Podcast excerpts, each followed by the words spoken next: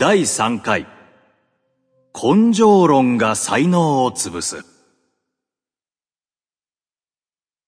ふらふらになるまで仕事をしても自己満足に過ぎない。成長は意味あるアウトプットをきっちりと出すことからしか得られないからだ。バリューのある仕事をし続け、その質を保てるのであれば、仕事に手を抜くことも全く問題ではない。人に聞けば済むことはそうすればよいし、今よりも簡単な方法でできるのであれば、そうするべきだ。イシューから始めよ。36ページより。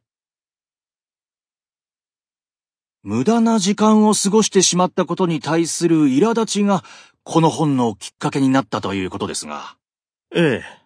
お話ししていると、割に控えめというか、私はこう考えるわけですとか、猛烈にまくし立てませんよね、あたかさん。そういう意味では、私、この本には淡白です。答えは書いてある。読めと。ただ、ちょっと付け足しますと。ぜひ足してください。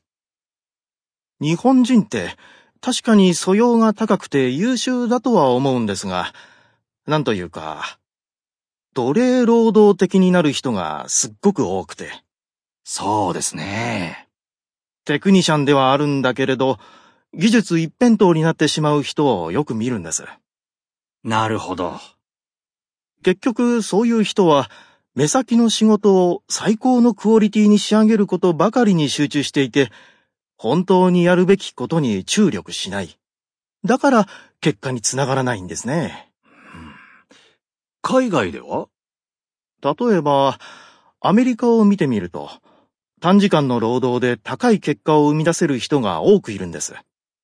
この問題を突破すればうまく解決する。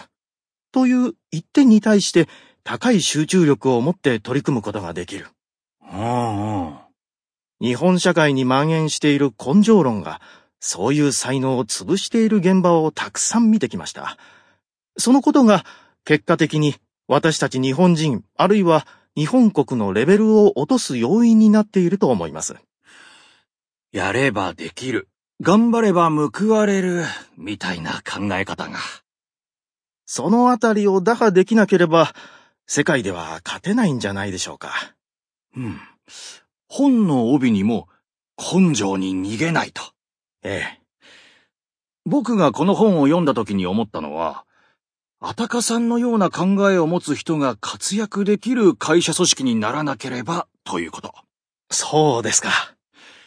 一人一人が読むべき本であり、チーム内で共有しておきたい内容ですから。それは、ありがとうございます。ただ、日本人が奴隷労働的だという問題については解決すべきだとは思うんですが、他方で人間には奴隷の大将に憧れる部分があると思うんです。ええそうなんですよね。奴隷の大将は、ある種ヒーローなんです。メディアや大衆から褒めてもらえるから。そのあり方に憧れを抱いてしまうことって、少なからずあることだなぁと思っていて。わかります。だって、テレビやラジオで引っ張りだこなんてよく言われますけど、引っ張られるだけなのは奴隷ですもの。そこに自分の意志がなければ。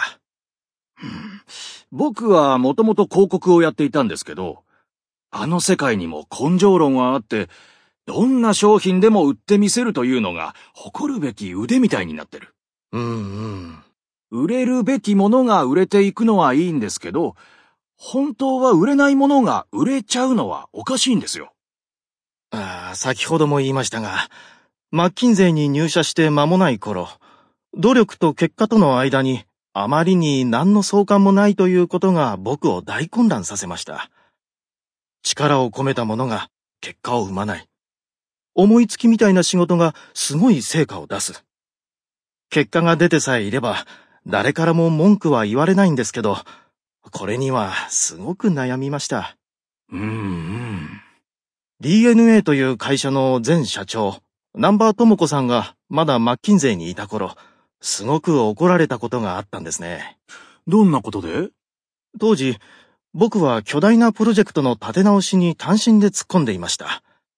結果的には良い成果を出せたのですが、南波さんは、あんたみたいな若いのが一人で入っていって、たまたま当たったから良かったものの、もし失敗していたら、そこに費やされた何ヶ月間という時間は決して帰ってこないのよと。はあ、要するに、仕事とはきちんと取り組まなければ自分を成長させることはできない。ということを強く言われたんですね。なるほど。朝から晩までボロボロになるまで働いて、オフィスで次の日を迎えるという日々の中で、掴まなければ、と強く思うようになったきっかけでした。